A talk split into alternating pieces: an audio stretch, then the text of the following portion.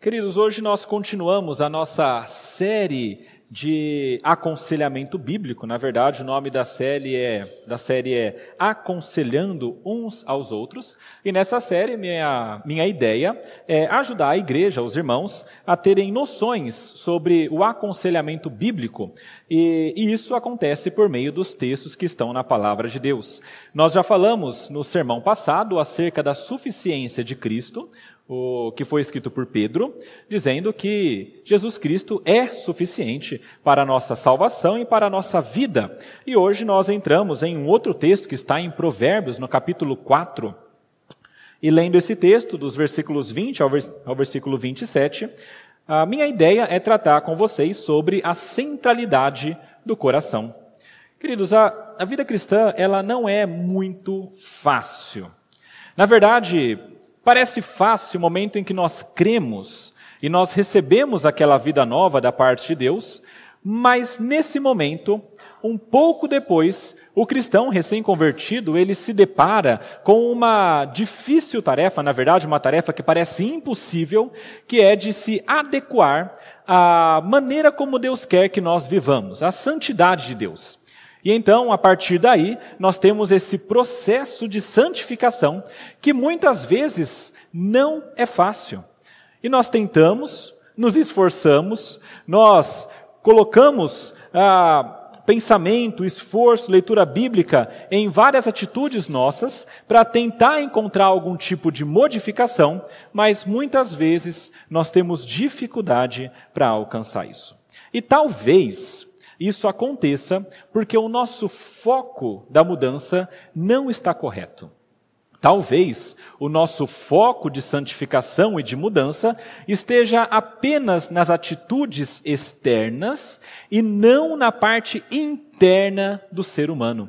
E é sobre isso que esse texto trata. A grande verdade é que uma mudança verdadeira só pode ser alcançada quando o coração é verdadeiramente modificado e continua sendo modificado por Cristo. E isso acontece tanto ah, conosco individualmente, buscando a Deus, e isso acontece também no aconselhamento bíblico. Essa é a nossa busca quando nós aconselhamos outras pessoas.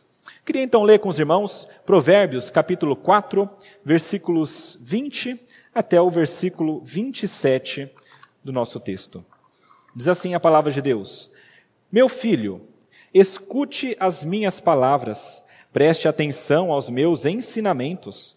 Não deixe que eles se afastem dos seus olhos, guarde-os no mais íntimo do seu coração, porque são vida para quem os encontra e saúde para todo o seu corpo. De tudo o que se deve guardar, guarde bem o seu coração, porque dele procedem as fontes da vida.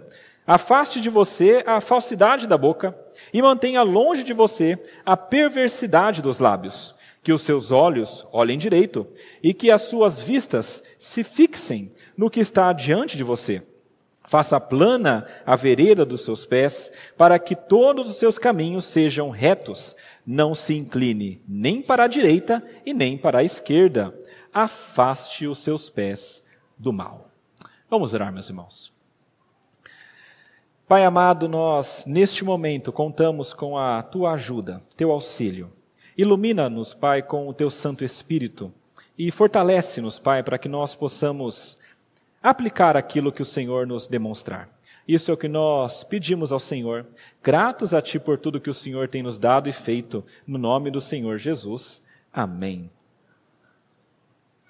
Meus irmãos, hoje, como eu falei, eu estou falando sobre a centralidade do coração. Então, em primeiro lugar, eu queria que você memorizasse algo e que se você saísse daqui após esse culto sem se lembrar de nada, que você se lembre disso. O coração é o centro. O coração é o centro. É isso que deve estar fixo na sua mente quando você sair deste culto hoje e durante a sua semana. E pensando sobre essa centralidade do coração, eu queria pensar a respeito ah, de como que a gente coloca o coração de fato no centro. E nós estamos entendendo que o coração é o centro. Então a primeira coisa que eu queria trazer para os irmãos é: se o coração é o centro, cuidado com o que entra nele. O coração é o centro, por isso, cuidado com o que você vai colocar dentro dele.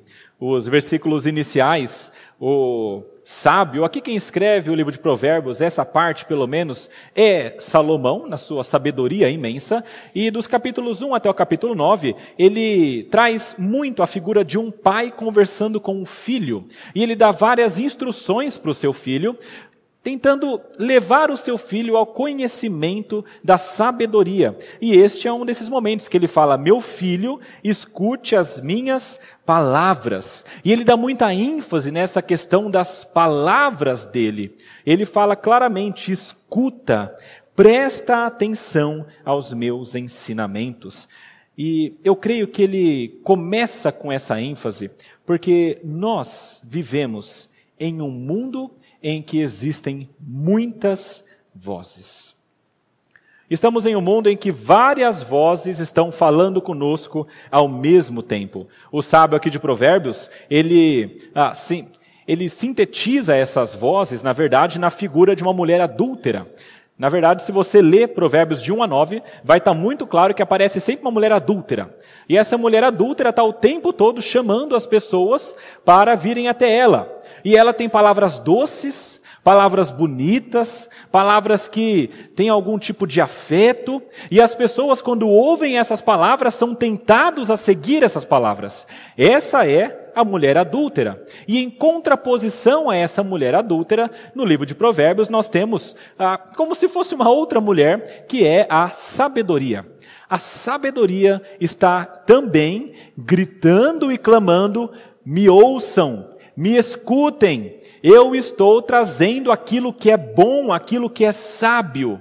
Então nós temos essas duas figuras com ideias antagônicas, uma trazendo aquilo que é mal, cujo destino é a morte, que é a mulher adúltera, e uma trazendo aquilo que é bom, cujo destino é a vida, que é a chamada de sabedoria. É como se fosse essa mulher.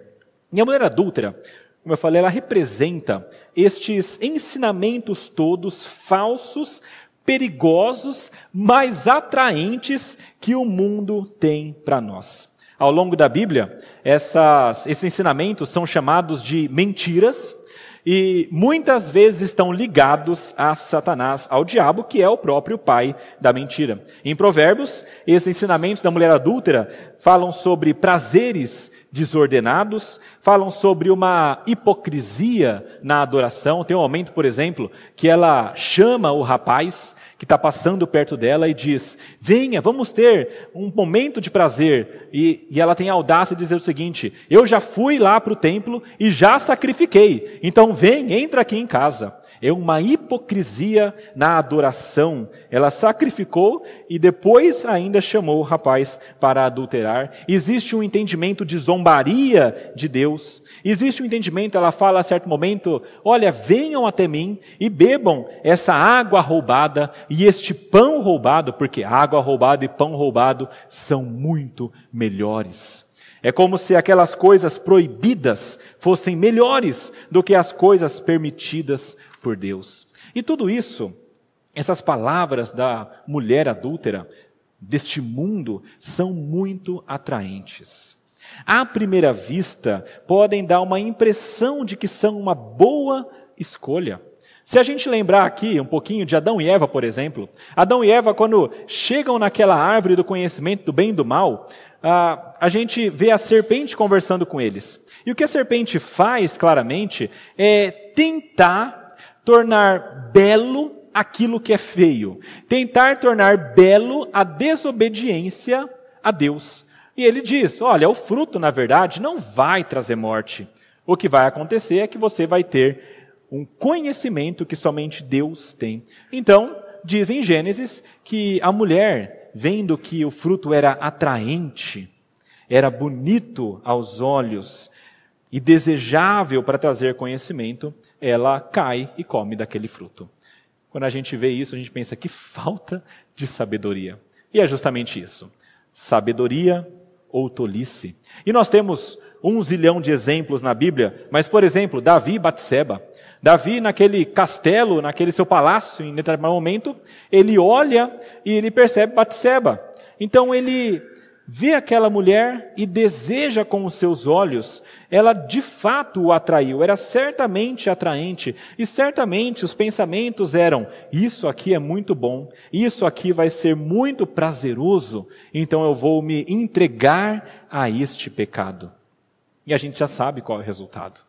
Depois disso, muita desgraça na vida de Davi.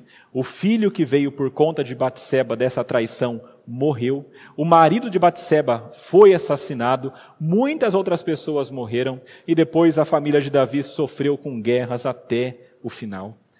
Mas parecia muito bom no começo. Pense em outras coisas, por exemplo, Ananias e Safira. Ananias e Safira são aquele exemplo que nós temos em Atos, quando as pessoas estão dividindo o que elas têm. Então, um homem justo vai, vende os seus bens, um, um terreno, na verdade, e entrega tudo para os apóstolos distribuírem para a igreja.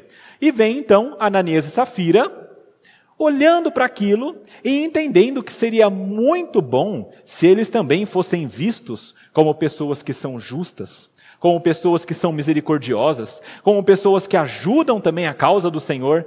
Então eles pegam um terreno, eles vendem e não entregam tudo e dizem que entregaram tudo, para demonstrar que eles são mais do que eles são. Parecia bom no início, mas o resultado também foi morte. Os dois morreram e o apóstolo diz que foi porque eles mentiram ao Espírito Santo. E por que não a gente chegar num exemplo máximo Vamos pensar em Judas. Certamente, aquelas 30 moedas de prata pareciam um belo prêmio para entregar a cabeça de Jesus.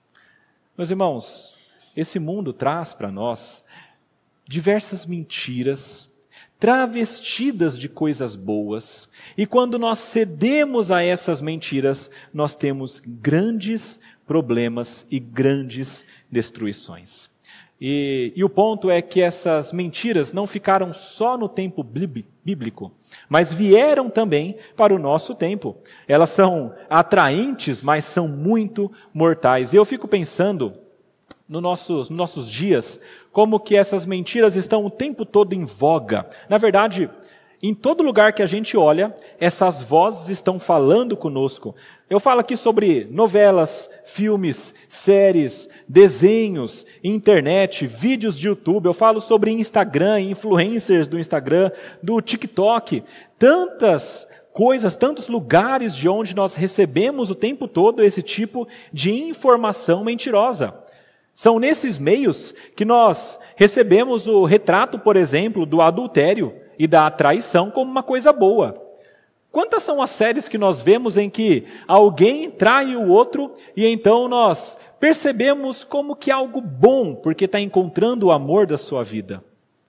Está travestindo uma coisa má de bela.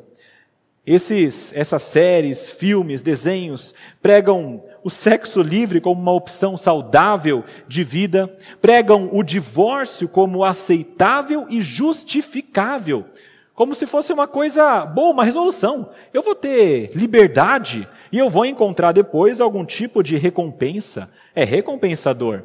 Eu já vi isso em vários momentos na nossa cultura pop que nós vivemos. Nessa nossa cultura, nos são vendidas a ideia de que a felicidade e a liberdade é, são tudo o que nós precisamos na nossa vida, em detrimento de qualquer outra coisa. O que importa é que eu seja feliz e que eu seja livre. Isso explica também porque essas séries e filmes e desenhos e por aí vai estão cheios da prática da homossexualidade como sendo algo aceitável e bom. Nós estamos com estes com essas vias todas cheias da ideia de que você tem liberdade para escolher o gênero que você se identifica melhor. Mesmo que você tenha nascido com um, se você quiser, porque você é livre, você quer ser feliz, você pode escolher outro. O que importa é felicidade e liberdade. Você tem várias vezes nesses meios algo nos comunicando a ideia de que o aborto é uma coisa boa. Afinal de contas, se esse bebê chegar na sua vida, isso vai atrapalhar toda a sua vida, bagunçar tudo que você fez até hoje e também atrapalhar os seus planos futuros. Então você tem liberdade. Escolha pela sua vida em detrimento daquela que se vai. Porque o que importa é liberdade e a felicidade. É claro que essa felicidade é fabricada e é falsa. A grande verdade é que tudo isso é mentiroso. Eu tenho visto isso, inclusive, em desenhos. Ah, fiquei sabendo sobre um desenho chamado Cocomelon. E, e eu fiquei assim, estarrecido, eu e minha esposa conversando sobre isso. Uh, Cocomelon é um desenho para crianças de até uns 3, 4 anos, 5 talvez, alguma coisa assim. E tem a turma do Cocomelon. E, e recentemente eles lançaram um episódio em que um menininho dessa turma, ele tem dois pais, homens, que são casados. Então são, é um casal homossexual de homens. E em um pequeno musical que estes homens fazem com essa criança, eles incentivam essa criança a não escolher entre dois super-heróis, ela estava buscando uma fantasia. Será que eu escolho esse super-herói ou será que eu escolho esse? Eu quero me vestir de algum. E então os pais começam a cantar dizendo: você deve se vestir ah, daquilo que você gostar mais e se identificar mais. E então falaram: por que, que você não dança para gente, já que você dança tão bem? E então o desenho começa a mostrar aquele menino dançando balé com uma tiara e com uma saia.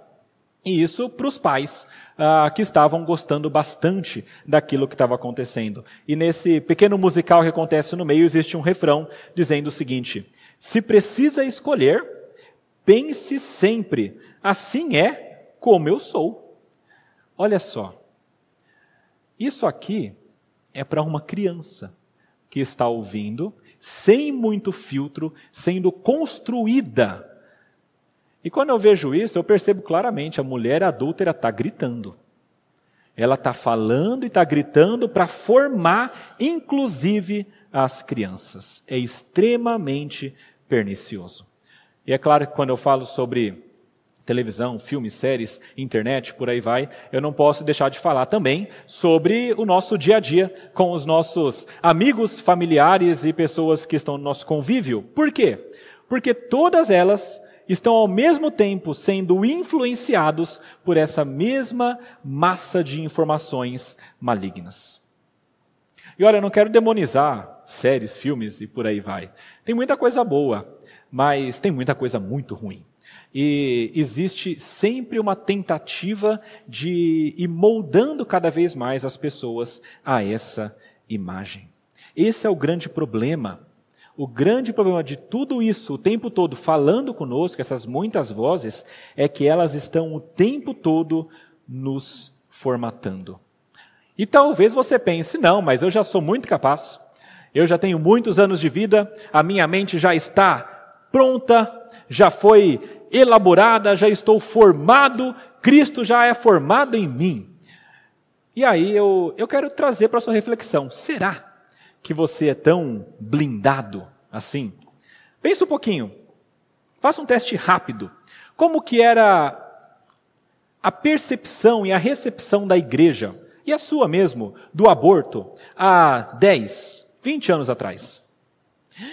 Meu Deus, um aborto, que coisa terrível! Isso não pode acontecer jamais, é pecado. Qual é a percepção que tem adentrado na igreja e talvez na sua mente hoje? Olha, tem alguns casos, né? Quem sabe também, né? O corpo dela. Pode ser. Em termos gerais, a igreja tem cada vez mais se rendido a isso. Pense no divórcio. O divórcio é um dos melhores exemplos. Há alguns anos era inimaginável o número de divórcios que tem acontecido. Era uma coisa terrível. O divórcio era destruição, era uma família sendo desfeita. E hoje é o que? É a escolha. Separa aqui, daqui a pouco vai encontrar alguém que seja melhor, para que encaixe melhor. Talvez isso esteja entrando também no seu pensamento. Por quê? É tudo o que nós estamos recebendo o tempo todo e essas coisas vão moldando a cada vez mais o nosso coração, especialmente aqueles que são ingênuos. O profeta fala sobre isso. A mulher adúltera, ela chama primeiro os ingênuos. Venham cá, ingênuos, né? Ah, porque são as pessoas que não têm nenhum tipo de formatação. Venham e eu vou ensinar a vocês. Tem um comentarista de provérbios chamado Bruce Waltke, muito bom. E ele e ele, quando fala sobre esse texto, ele dá uma imagem muito interessante. E ele lembra ah, da figura mitológica da Medusa. Medusa, para quem não sabe, era um ser mitológico, muito. Ah, uma, uma imagem muito horrenda, que tinha cabelos, que eram, na verdade, em forma de serpente e eram serpentes que estavam o tempo todo se movimentando. E diz a mitologia que quando alguém olhava para Medusa, essa pessoa era transformada em pedra. E então Walt que faz uma aplicação muito interessante dizendo o seguinte: hoje em dia, o que nós temos em casa são várias caixas Medusa. Se referindo à televisão, é claro. São caixas em que nós olhamos e pouco a pouco ela vai transformando nosso coração em pedra. E talvez nós possamos é, atualizar um pouquinho isso. Na, em casa a gente tem tablets, celulares, e computadores, e televisão, e streaming, e várias outras coisas que funcionam como essa medusa, transformando o nosso coração cada vez mais em pedra. E é, e é nesse contexto tão difícil, nesse burburinho todo de tantas vozes falando conosco e nos levando a um caminho que não é bom, que nós agora temos de aplicar o que o sábio tem para nos ensinar. Nós temos de nos esforçar em todas essas vozes para ouvir aquilo que é importante. Lembra? São muitas vozes. Eu preciso identificar aquilo que é bom e focar nisso que é bom. Ele diz: escute as minhas palavras, preste atenção aos meus ensinamentos. Uma outra tradução possível seria: inclina seus ouvidos aos meus ensinamentos. É mais ou menos a ideia de quando você não consegue ouvir muito bem, então você inclina para conseguir receber aquela informação. Imagina você, por exemplo, numa festa. Ah, de casamento ou de aniversário, uma bem barulhenta, assim, acima de 100 decibéis. E então você está conversando com alguém. Nessa conversa, você tem um pouco de dificuldade para ouvir o que ela está falando. O que é o natural de você fazer? Ignorar e conversar com outras pessoas? Ou talvez parar e tentar ouvir melhor aquilo que está sendo dito para você daquela uma pessoa. Esse é o caminho mais lógico. Agora, Imagina que nessa imagem de festa você está lá conversando e do outro lado da conversa não está apenas um amigo seu da igreja que você vê todo domingo, mas na verdade ali tem alguém querendo falar com você que é, vamos, vamos colocar aí, a, a maior autoridade no seu campo de atuação no trabalho, ou a maior autoridade no seu campo de estudo. Qual esforço você faria para ouvir o que essa pessoa está te falando. Se ela falasse alguma coisa e você não ouviu muito bem, será que você deixaria passar? Iria para os outros lados? Ou será que você falaria até meio envergonhado, não, por favor, repete o que você falou? Como é que é? Deixa eu chegar um pouco mais perto.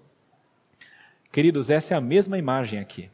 Nós estamos neste local barulhento, com muitas vozes gritando. E nós temos alguém falando conosco. E nós precisamos identificar essa voz, inclinar os nossos ouvidos e, se necessário, pedir: repete, repete, repete. Quanto mais, melhor.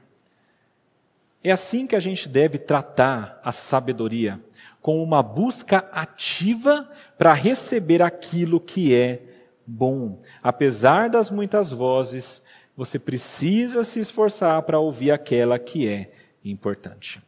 E aqui não é apenas você ouvir, mas o texto fala que você deve também guardar essas coisas. As palavras de sabedoria, elas podem rapidamente se esvair se elas não forem guardadas. O texto fala: não deixe que eles se afastem dos seus olhos.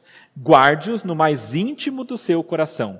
Você pode receber as palavras e rapidamente essas palavras se esvaírem da sua mente, e então você nem se lembra mais do que é que você estava falando. E então você perde tudo aquilo que você havia aprendido. As palavras de sabedoria podem rapidamente se esvair se não forem guardadas. Nós temos uma tendência muito grande ao esquecimento.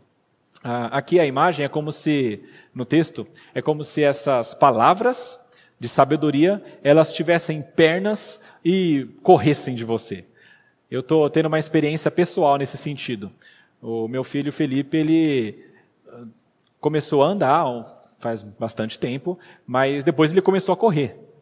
E agora ele começou a correr muito. E agora ele corre muito e não ouve quando chamou de voltar. E, e, é muito interessante porque você precisa ficar com os olhos bem abertos olhando para ele. Porque ele tem umas perninhas, mas são muito rápidas. Então, ah, se você pisca o olho, ele imediatamente já está em outro lugar, talvez subindo ali, uma pilha de cadeiras, para cair e bater a cabeça. Ah, assim é uma criança de dois anos e pouco correndo. E assim é também, aparentemente, a instrução. Parece que a instrução, se a gente não ficar de olho, ela some ela se esvai da nossa vida. É muito rápido, é um piscar de olhos. É, é como se no momento nós tivéssemos e no outro já não tivéssemos mais. Nós temos um exemplo disso. Jesus conta uma parábola, a parábola do semeador, quando fala que a semente é lançada, e uma das sementes, ela cai em um solo que ele é terra batida. E então diz a palavra que essa semente caiu ali, veio o inimigo e tomou a semente e foi embora. É mais ou menos essa ideia. Às vezes você recebe, você ouve, mas isso imediatamente é levado embora. Quer saber como que isso acontece no nosso dia a dia? É mais ou menos assim. Você acaba de ler a Bíblia, você está inclinando o ouvido, está tentando ouvir o que Deus quer falar com você. E você está saindo maravilhado daquilo.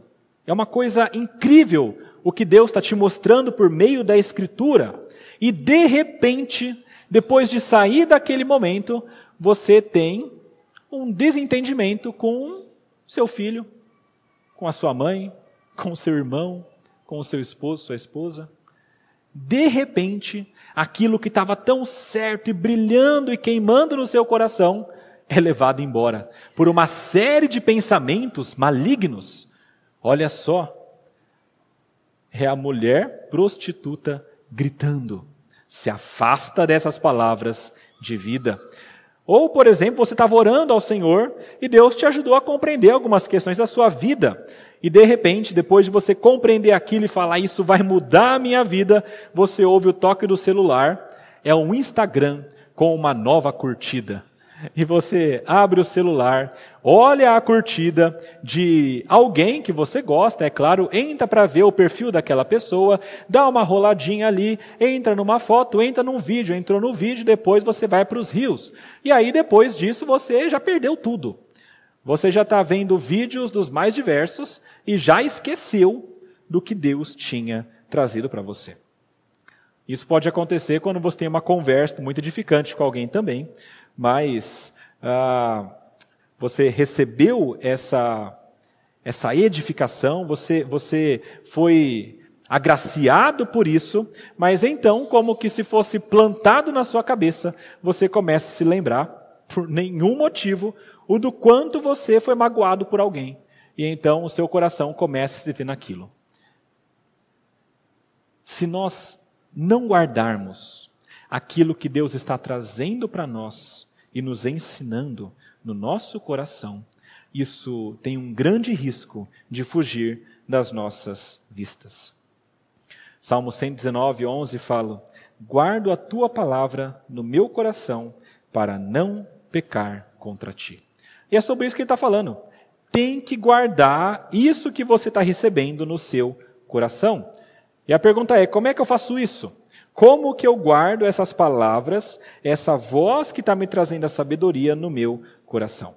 Antes de falar sobre isso, é importante que a gente entenda que aqui não são apenas palavras. Eu tenho falado de palavras porque foi o termo inicial aqui. Mas aqui a gente está falando sobre todo aquele ensinamento que pode vir por meio de palavras, pode vir por meio de percepções, de sentimentos, por outras vias diversas e te ensinam de alguma maneira. O texto fala sobre ouvido e sobre vistas, por exemplo. Você ouve e você também vê. Você pode ouvir as palavras de sabedoria, por exemplo, observando a vida de alguém que é crente.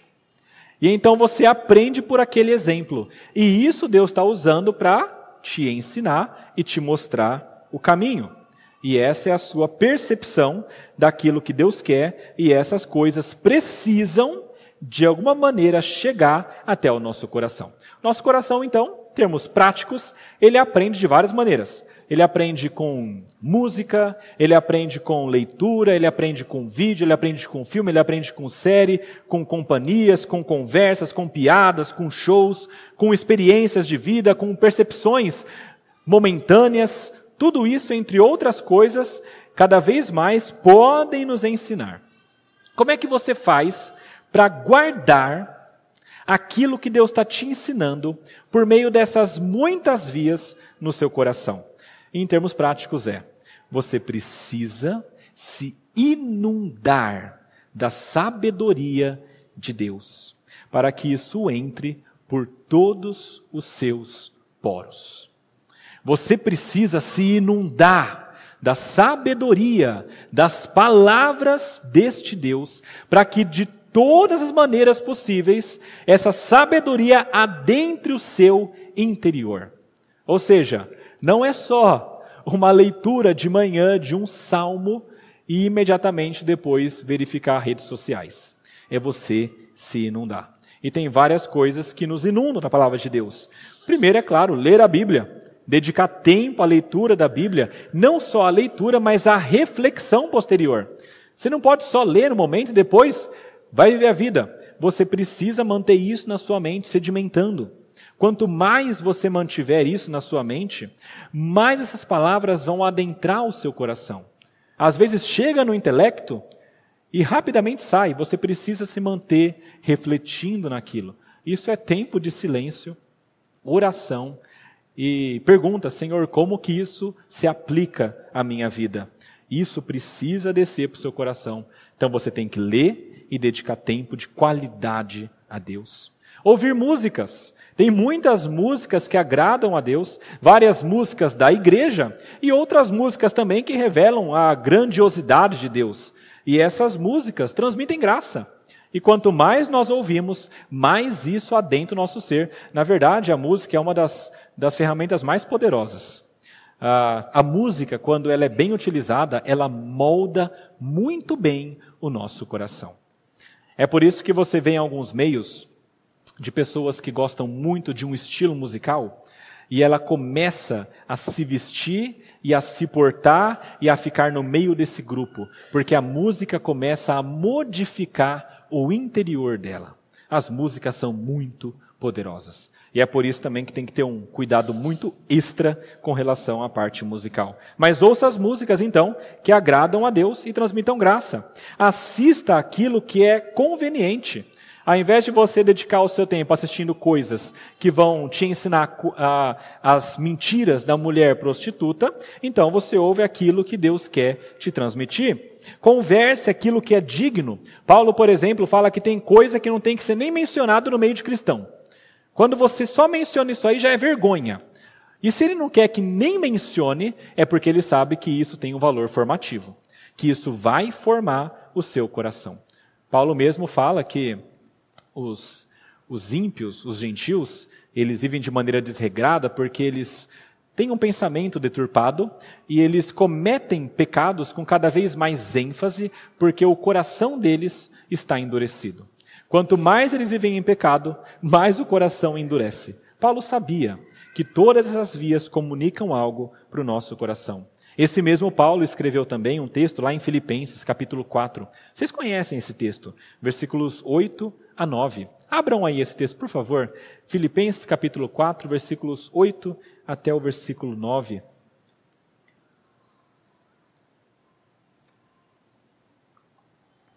Paulo, sabendo da importância de você manter a verdade de Deus viva na sua mente, ele escreve assim: Finalmente, irmãos, tudo o que é verdadeiro, tudo o que é respeitável, tudo o que é justo, tudo o que é puro, tudo o que é amável, tudo o que é de boa fama, se alguma virtude há e se algum louvor existe, seja isso o que ocupe o pensamento de vocês. O que também aprenderam, receberam e ouviram de mim, e o que viram em mim, isso ponham em prática, e o Deus da paz estará com vocês.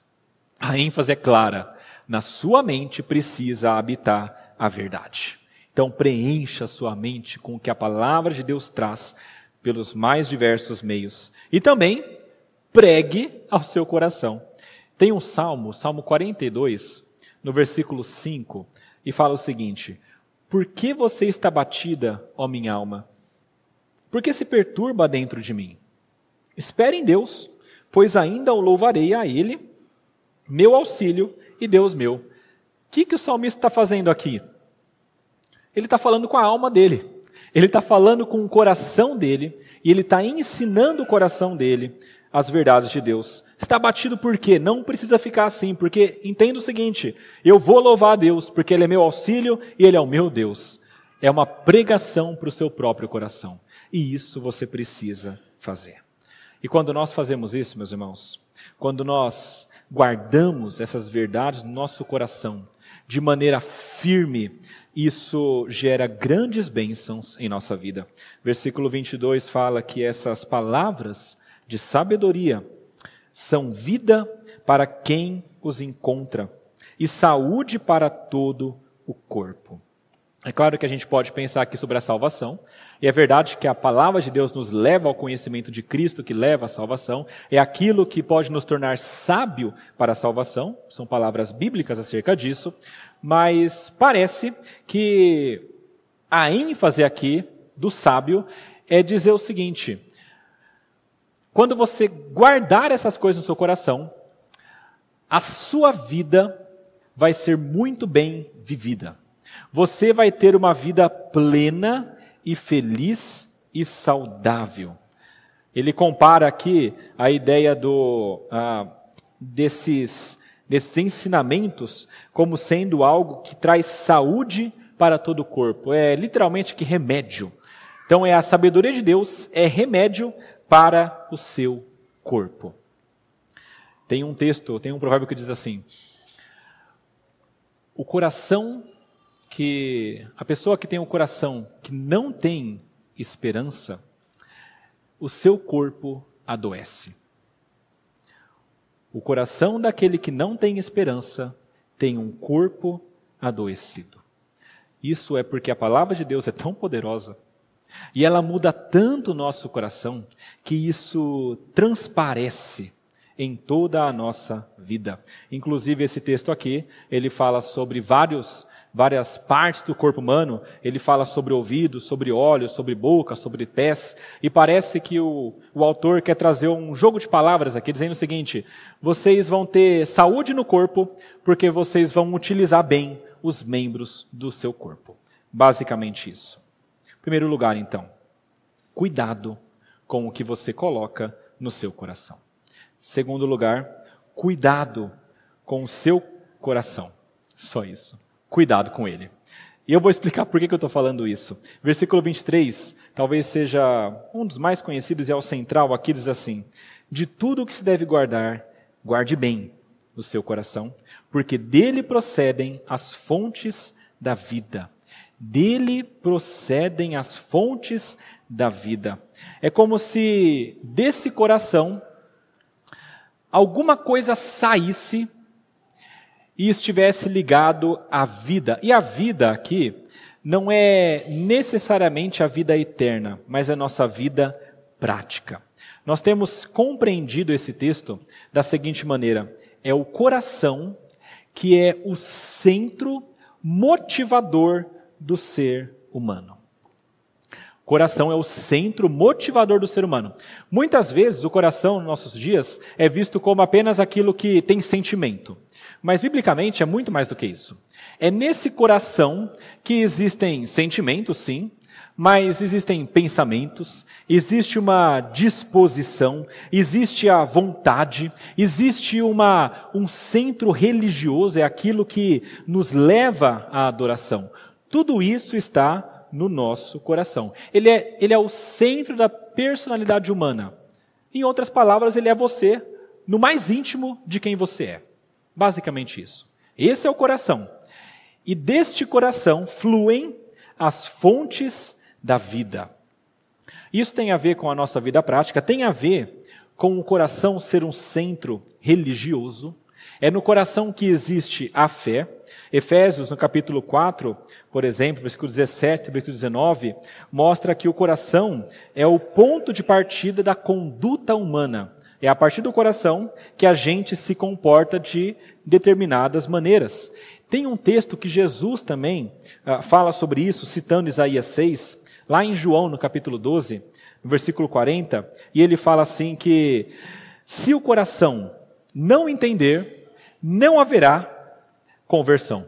Ele cita Isaías assim: cegou os olhos deles e endureceu-lhes o coração, para que não vejam com os olhos, nem entendam com o coração e se convertam e sejam por mim curados. Ou seja, se o coração não entender, se o coração não tiver fé, então existe uma impossibilidade para a conversão. Paulo fala sobre isso também, dizendo que se nós confessarmos com a boca e se nós crermos com o coração, então nós somos salvos. É o coração, é neste centro. Ah, quando eu falo coração, eu estou falando sobre a alma. É sobre essa parte nossa que a gente não consegue tocar e nem ver, mas que está lá, moldando todos os nossos atos. Qual que é o grande problema com relação a isso? O grande problema é que o nosso coração naturalmente é orientado pela queda. Ou seja, quando Adão e Eva caíram, caiu todo o resto, inclusive o coração deles que foi corrompido. Jeremias 17, versículo 9, vocês conhecem, diz que o coração é enganoso. Enganoso é o coração do homem e mais corrupto do que todas as coisas, mas ele é desesperadamente corrupto. Também fala que é maldito o homem que confia no homem. Ou seja, o coração não é lá algo muito confiável porque ele foi corrompido. Quando Adão e Eva foram criados, eles tinham esse centro de adoração no coração voltados para Deus. Então, tudo que eles faziam, que vinham do coração deles, era para adorar o Senhor. Quando eles caíram, o que era de adoração ao Senhor foi modificado para adorar outras coisas. Então ali começou a adoração dos vários ídolos que existem, tanto os físicos quanto aquelas outras coisas que nós adoramos no lugar de Deus. Adorar alguma coisa no lugar de Deus significa você colocar a sua esperança última nessa coisa. Significa você amar essa coisa acima de todas as coisas. Significa que tudo aquilo que você faz é em prol dessa coisa. E aí a gente entra com várias questões. Tem dinheiro, tem a segurança que a gente coloca no dinheiro, na família, nos estudos, ou em coisas que são terríveis como drogas, bebidas e tantas outras coisas que nós colocamos no lugar de Deus. O homem caído, seu coração pecaminoso, não é coisa boa e adora a criatura, coisas criadas, ao invés de adorar o Criador. E é claro que quando nós adoramos outras coisas, o nosso ídolo principal não são essas coisas. Eu não adoro o dinheiro só porque o dinheiro é, eu gosto dele. Eu adoro o dinheiro porque o dinheiro traz segurança para mim. No final das contas, quem eu adoro sou eu mesmo. Essa é a grande verdade bíblica com relação ao coração. Agora, esse coração, que é tão maligno por natureza, ele é transformado por Cristo. Nós vimos isso no nosso sermão passado. Quando Deus toca o nosso coração e dá vida, então ele já transforma o nosso coração. É por isso que o crente, ele já tem uma condição que o não crente não tem. A condição de começar a buscar as coisas do Senhor. Isso é uma promessa que vem desde o Antigo Testamento. Lá em Ezequiel, no capítulo 36, quando é prometido por Deus o seguinte: Eu vou tirar de vocês o coração de pedra, esse coração que não entende, esse coração que não consegue seguir, esse coração que é baseado em leis e regras externas, e vou colocar em vocês um coração de carne, que é um coração orgânico, um coração que segue porque entende, porque quer. E eu vou fazer isso porque eu vou aspergir sobre vocês o meu espírito. É o Espírito Santo de Deus que veio a nós, porque Jesus Cristo já fez toda a sua obra e retornou ao Pai. O Espírito Santo vem, toca o nosso coração, transforma, tira o de pedra, coloca o de carne, e esse novo coração é capaz de ter uma vida diferente. Agora, mesmo assim, nós ainda não somos capazes de termos uma vida perfeita e sem pecado. Isso só vai acontecer quando chegar lá na frente. Por enquanto, nosso coração ainda continua ah, sob uma influência das partes malignas que vieram desde a queda. E é por isso, porque o coração é esse centro motivador, porque tudo que a gente faz vem deste coração, é que ele fala que de tudo que nós devemos guardar, que nós guardemos bem o nosso coração. Porque o nosso coração, se algo mexer no nosso coração, então mexe com toda a nossa vida. É a parte central. Qualquer coisa que é tirada ou colocada muda, inclusive o que você pensa, inclusive o que você sente. Por isso ele tem que ser protegido.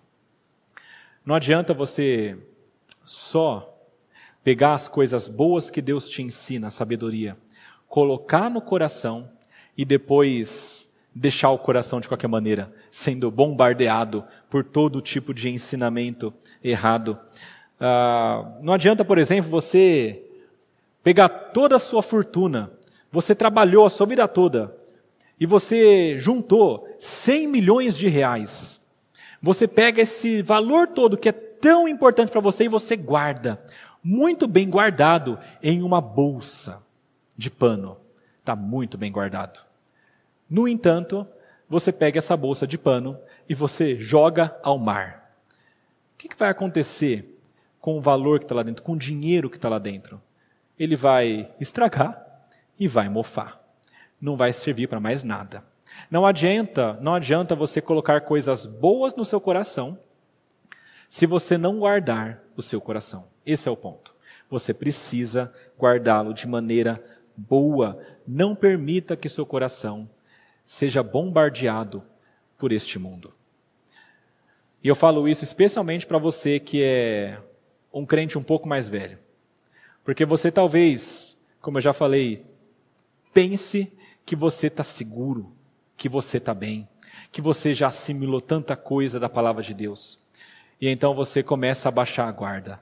Eu já tenho condição de filtrar o que vem da televisão, das séries, dos vídeos, das conversas. Eu tenho tanta condição que eu posso fazer de tudo, tá em todo lugar que eu não vou pecar. Lê do engano. Você não está guardando o seu coração. Mas um outro sentido de guardar o coração aqui que eu acho sensacional é o seguinte: guardar não significa só você guardar uma coisa que é preciosa. Mas o termo guardar, em português também, pode significar, e eu acho que é o, o principal aqui, significar você guardar como aquele que guarda um prisioneiro em uma prisão. É como um guarda. Ele colocou o prisioneiro na cela e agora ele está ali guardando o tempo todo aquele prisioneiro para que ele não saia. Essa é a ideia para guardar aqui. Ou seja, seu coração é o prisioneiro. Esse é o ponto. Seu coração, veja, ele não é flor que se cheire. Ele é enganoso, ele é perigoso. Você precisa mantê-lo sob controle. Você precisa manter o seu coração em rédeas curtas essa é a ideia. Paulo fala algo similar a isso ah, lá em primeira, na segunda carta aos Coríntios, quando ele fala sobre o nosso pensamento. Capítulo 10, versículos 4 e 5, ele fala: As armas da nossa luta não são carnais, mas poderosas em Deus para destruir fortalezas. Destruímos raciocínios falaciosos e toda arrogância que se levanta contra o conhecimento de Deus. E veja só o final: e levamos cativo todo pensamento à obediência de Cristo. Ou seja, eu estou aprisionando o meu coração. Porque ele não é bom. E solto, ele vai trazer desgraça. Você precisa controlar o seu eu mais interior. Isso é chamado de domínio próprio. Você precisa manter o teu coração sob controle. Você não é vítima dos seus desejos. Você não é vítima dos seus pensamentos tão somente, mas Deus deu uma capacidade que vem pelo Espírito Santo de nós controlarmos e colocarmos o nosso coração de maneira a subjugá-lo para que ele não faça aquilo que ele não deve fazer. E isso é feito por meio da Bíblia. Para a gente conseguir prender o nosso coração e, e impedir que ele faça coisas terríveis, a gente precisa entender um pouco mais desse coração. A gente tem que entender quais são os pecados que habitam nele, quais são as corrupções dele. E a gente tem que entender também como que a gente lida com essas corrupções. E é isso o que fala, por exemplo, em Hebreus. A gente leu aqui Hebreus 4, versículo 12. Eu vou ler de novo aqui. A palavra de Deus é viva e eficaz, e mais cortante do que qualquer espada de dois gumes e penetra até o ponto de dividir a alma e espírito, juntas e medulas, e é apta para julgar os pensamentos e propósitos do coração. E não há criatura que não seja manifesta na sua presença, pelo contrário, todas as coisas estão descobertas e expostas aos olhos daquele a quem temos de prestar contas. Ou seja, pela Bíblia, leitura da Bíblia, o seu coração é exposto. E quando você conhece teu coração, você começa a conseguir tratá-lo. Então, Tome cuidado com o teu coração. Cuida dele para que ele não se perca. Segure-o como um prisioneiro. Não confia nele. Não dê espaço para ele e não brinca com ele. Porque se você fizer isso, esse coração vai se soltar e ele vai fazer coisas malignas. Terceiro lugar, já que o coração é o centro, cuidado com o que sai do seu coração. Cuidado com o que entra, cuidado com o coração e cuidado com o que sai deste coração. Versículos 24 e versículo 27 falam muito sobre a prática dessas coisas. Ele fala sobre afastar da boca a falsidade, manter longe a perversidade dos lábios. Fala sobre os olhos que devem olhar direito, as vistas fixas, fala sobre você fazer plano o seu caminho e fala sobre você não inclinar para a direita nem para a esquerda. Isso aqui é prática. Você ouve, você guarda e você pratica. É basicamente isso. O coração, ele se expressa por meio da nossa vida. Provérbios 27, versículo 19 fala aqui: reflexo do homem é o coração. Como a água reflete o rosto, assim o coração reflete o que a pessoa é. Provérbios 27, 19. O coração é o reflexo do que a pessoa de fato é. E como ele se expressa, mostra o que está lá dentro. Mateus 6, 21, Jesus falou assim: O que tiver no teu coração, ah, aonde estiver o seu tesouro, aí estará também o seu coração. Ou seja, tudo que você acha mais importante, seu tesouro, isso está no teu coração. E estando no teu coração, tudo que você fizer vai ser para buscar esse grande tesouro. Tudo que está no seu coração é o que você ama mais. Entenda o seguinte: nossas atitudes, nossos pensamentos e nossos sentimentos nada mais são do que a expressão externa dos tesouros escondidos em nossos corações. Tudo que a gente faz nada mais é do que a expressão externa dos tesouros que nós guardamos em nossos corações. E quando eu penso nisso, eu penso que tudo que a gente faz, então, reflete o nosso coração.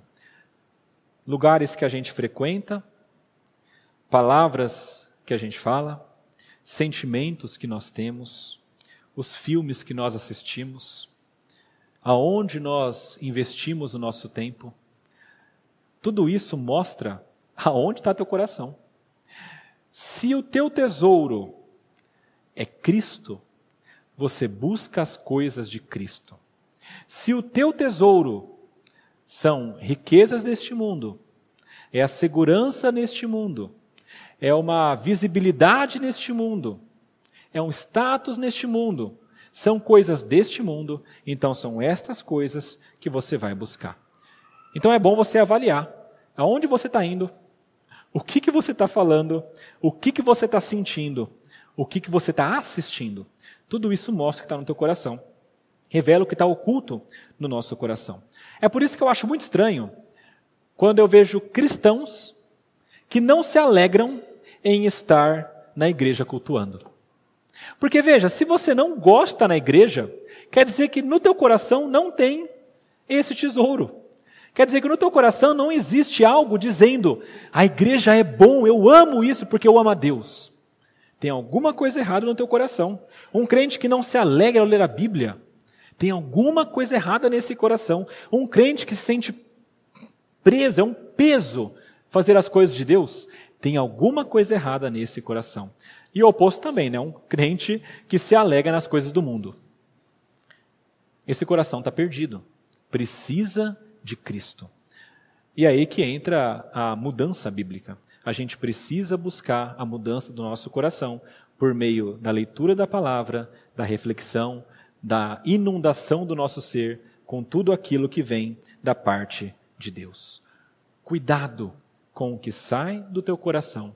Tudo isso mostra aquilo que você é.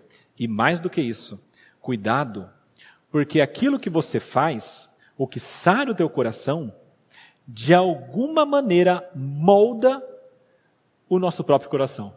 É uma coisa que retroalimenta. Então, se eu pratico alguma coisa maligna, porque isso veio do meu coração, quanto mais eu pratico isso, mais o meu coração aprende essa coisa maligna. Quanto mais eu me detenho no pecado, mais meu coração se torna pecaminoso. Paulo de novo falou isso. Eles pecaram e quanto mais pecavam, quanto mais se enfiavam no pecado, mais o coração endurecia. Quanto mais endurecia, mais cometiam pecados e iam nessa retroalimentação do coração, fazendo aquilo que é terrível, endurecendo o coração até ser um coração quase de pedra. Aquilo que a gente faz ensina a nossa vida. Provérbios, quando fala de sabedoria, fala de uma sabedoria prática. Não é só você ouvir e entender intelectualmente, é você praticar isso. É, você não aprende a dirigir um carro só lendo o manual. Ah, então tem que apertar esse aqui, mudar a marcha, soltar e já morreu. Né? Não é assim. Você precisa entrar no carro, ligar e começar a praticar. E isso vai te ensinar. E a cada vez mais você vai saber como fazer isso. Isso tem a ver com o que sai do nosso coração. Quanto mais eu ajo por cobiça, mais ganancioso eu fico. Quanto mais eu glorifico a Deus com os meus lábios, mais grato eu me torno. Quanto mais eu ajudo o necessitado, mais misericordioso eu fico. Mas quanto mais eu ofendo meu irmão, mais maligno eu me torno. O que a gente faz molda quem nós somos. Pastor, como que isso funciona? Ainda não sei. Estou tentando entender e aprender como que funciona o coração e o nosso corpo dessa maneira. E na verdade eu creio que ninguém entende perfeitamente ainda. Mas o que a palavra diz é isso. O que nós fazemos molda o nosso coração. Cuidado com o que sai do coração. E aqui ele cita algumas partes do corpo, como eu falei. Ele fala sobre a língua, boca e pé, que são essas maneiras como nós nos expressamos. E fala para tirar então a corrupção da boca, aquilo que você fala não deve ser tortuoso, não deve ser palavras malignas. Você deve olhar para frente. Isso aqui parece que tem a ver com o caminho que você prepara e com a palavra que você está ouvindo. Quando você ouve alguém falando para você e está vindo dali essa direção, você se inclina para lá para ouvir o que está acontecendo. E então você fixa os olhos naquilo que você está ouvindo. Certo? Quando você faz isso, você não olha nem para a esquerda, nem para a direita para as outras vozes. Você tem os olhos fixos. Você não se importa com o que está acontecendo ao redor. Porque se você tirar os olhos da frente, do caminho que Deus está preparando, da sabedoria que Ele colocou diante de você, você vai começar a se perder com as outras vozes e você vai se perder nas coisas do mundo. Provérbios 17, versículo 24, fala para que o sábio, ele olha para a sabedoria e vai para ela, para frente. Mas ele não olha para os confins da terra. O tolo, ele olha para os confins da terra. Está falando ali, vai nessa direção, olha para mim, e o tolo está assim o tempo todo, olhando para o lado. que será que eu vou descobrir nesse mundo? O sábio não. Ele olha para a palavra de Deus, olha para frente e prepara o caminho, nivela o caminho. Esse nivelar do caminho, preparar o caminho, tem a ver com você guardar o seu coração. Quanto mais você ouve, guarda o coração, mais você está preparando o caminho para que você ande. E veja a imagem aqui. Se você prepara o caminho, e o caminho agora é amplo, se você só olha para frente, não olha para os lados, então se torna possível o versículo 27. Não se inclina nem para a direita, nem para a esquerda. Afaste os seus pés do mal. Quanto mais você anda em direção reta, não olhando para os lados, para as coisas do mundo, mais você consegue caminhar de maneira plena, sem tropeçar no caminho e sem se inclinar para a direita e nem para a esquerda. Tudo isso cuidando do seu coração. Se você quer ter uma vida de santidade e de retidão, então você precisa olhar o teu coração. Cuida dele, porque ele é o centro. Cuida do que entra. Cuida dele, segurando ele e cuida do que sai dele. Vamos orar? Pai amado, nós somos gratos a Ti, porque a Sua palavra é tão rica, tão profunda. Nós não podemos destrinchá-la por inteira dessa maneira, mas aquilo que o Senhor já nos mostrou é suficiente para nos instruir. E queremos agradecer ao Senhor, Pai, porque o Senhor tem feito isso. Dá-nos a graça, Senhor, de termos os olhos fixos nos teus mandamentos, à frente. Dá-nos a graça de buscarmos tão somente a sabedoria que vem de ti. Dá-nos a graça de não ouvirmos as vozes deste mundo que tanto tentam nos influenciar. Ajuda-nos, Pai, a sermos inundados pela tua palavra e que dessa maneira o nosso coração seja transformado cada vez mais e sendo transformado, que nós tenhamos uma vida santa que agrada ao Senhor e que nos traz também alegria e paz. Isso é o que nós te pedimos e agradecemos no nome do Senhor Jesus. Amém.